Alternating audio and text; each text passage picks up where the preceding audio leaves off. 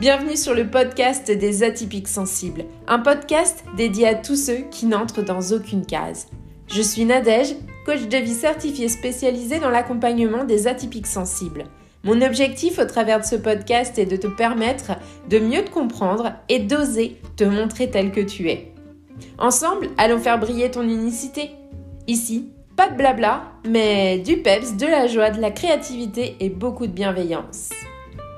Si ce podcast te plaît, laisse 5 étoiles et un avis, ça lui permettra de voyager et d'agrandir la communauté des atypiques sensibles. Dans ce 15e épisode, on va parler mental envahissant.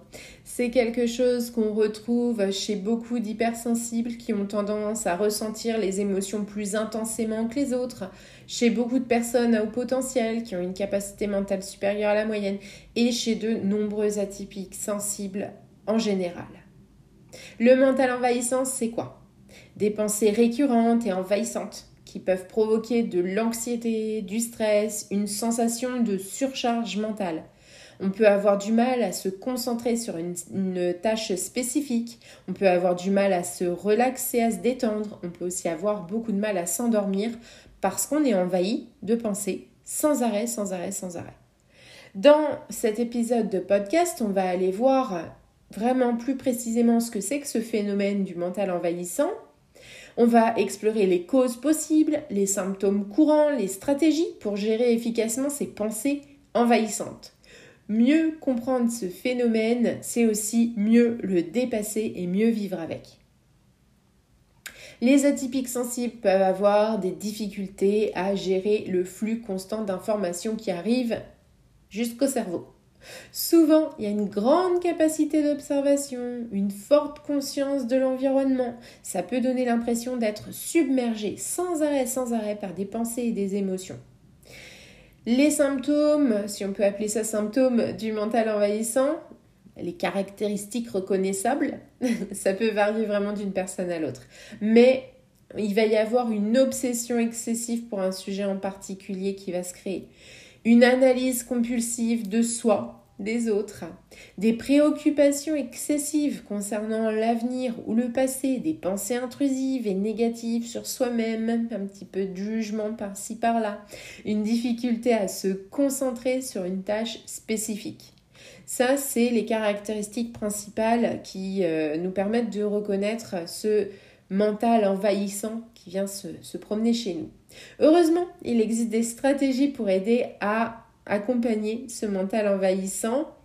Et ça peut aller de la technique de relaxation, de la méditation et de la respiration profonde à des exercices physiques réguliers, à une thérapie euh, cognitivo-comportementale ou alors à la pratique d'une activité créative pour canaliser les émotions et l'énergie mentale. Si tu me connais, tu sais que j'ai une petite préférence pour tout ce qui va être méditation, respiration et activité créative.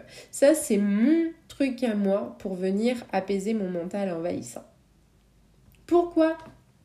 Chercher à mieux comprendre les causes et les symptômes du mental envahissant, tout simplement parce qu'en apprenant à mettre en place des stratégies efficaces pour l'accompagner, mais on va pouvoir améliorer notre qualité de vie mentale et émotionnelle et tirer le meilleur parti de notre potentiel. Et ça, c'est quand même vraiment super. Alors ce mental envahissant, il peut être aussi appelé rumination mentale, pensée intrusive. Il a un impact vraiment significatif sur tous nos domaines de vie.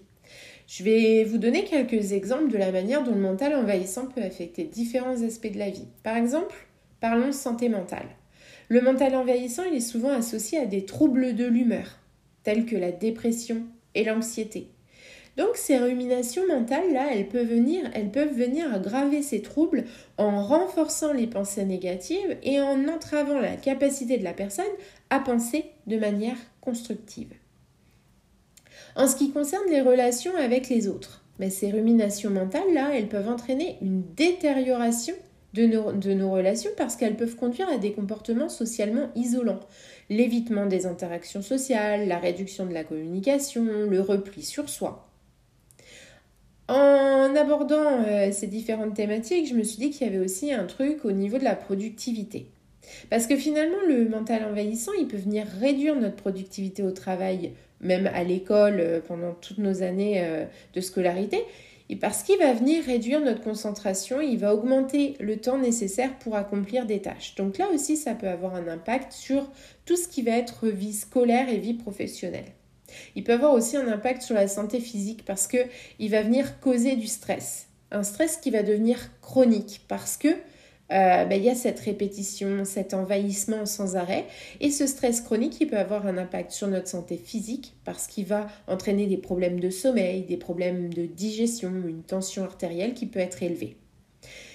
Et dernier point, l'un des domaines où ça peut venir aussi impacter, c'est en général notre qualité de vie.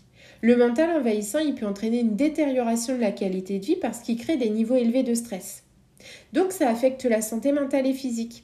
Et ça vient entraver notre capacité à profiter de la vie, notre capacité à nous connecter au bonheur. Donc le mental envahissant, mais il peut venir vraiment être euh, invasif et impacter tous nos domaines de vie. Ça en fait un problème hyper important à résoudre pour maintenir un état de bien-être global. Je le disais tout à l'heure, certaines activités créatives peuvent particulièrement euh, être utiles pour apaiser le mental envahissant et c'est ce que j'avais envie de partager dans la fin de ce podcast. Alors, je t'invite à trouver un endroit calme, confortable, où tu vas pouvoir te concentrer sans distraction. À prendre une feuille de papier et un crayon ou un stylo ou des feutres, des crayons de couleur. Prends ce qui te fait plaisir. Installe-toi et commence à dessiner ou à écrire tout ce qui te vient à l'esprit.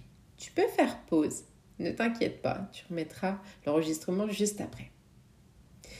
Ne te soucie pas de la qualité ou de la pertinence de ce que tu écris ou de ce que tu dessines. C'est beau, c'est moche, c'est bien écrit, il y a des fautes, on s'en fiche.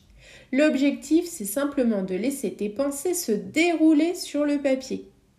Si tu sens que tes pensées sont toujours envahissantes, essaie de te concentrer sur un ressenti corporel, peut-être sur ta respiration, sur le battement de ton cœur, sur le clignement de tes paupières tout en continuant à écrire ou à dessiner.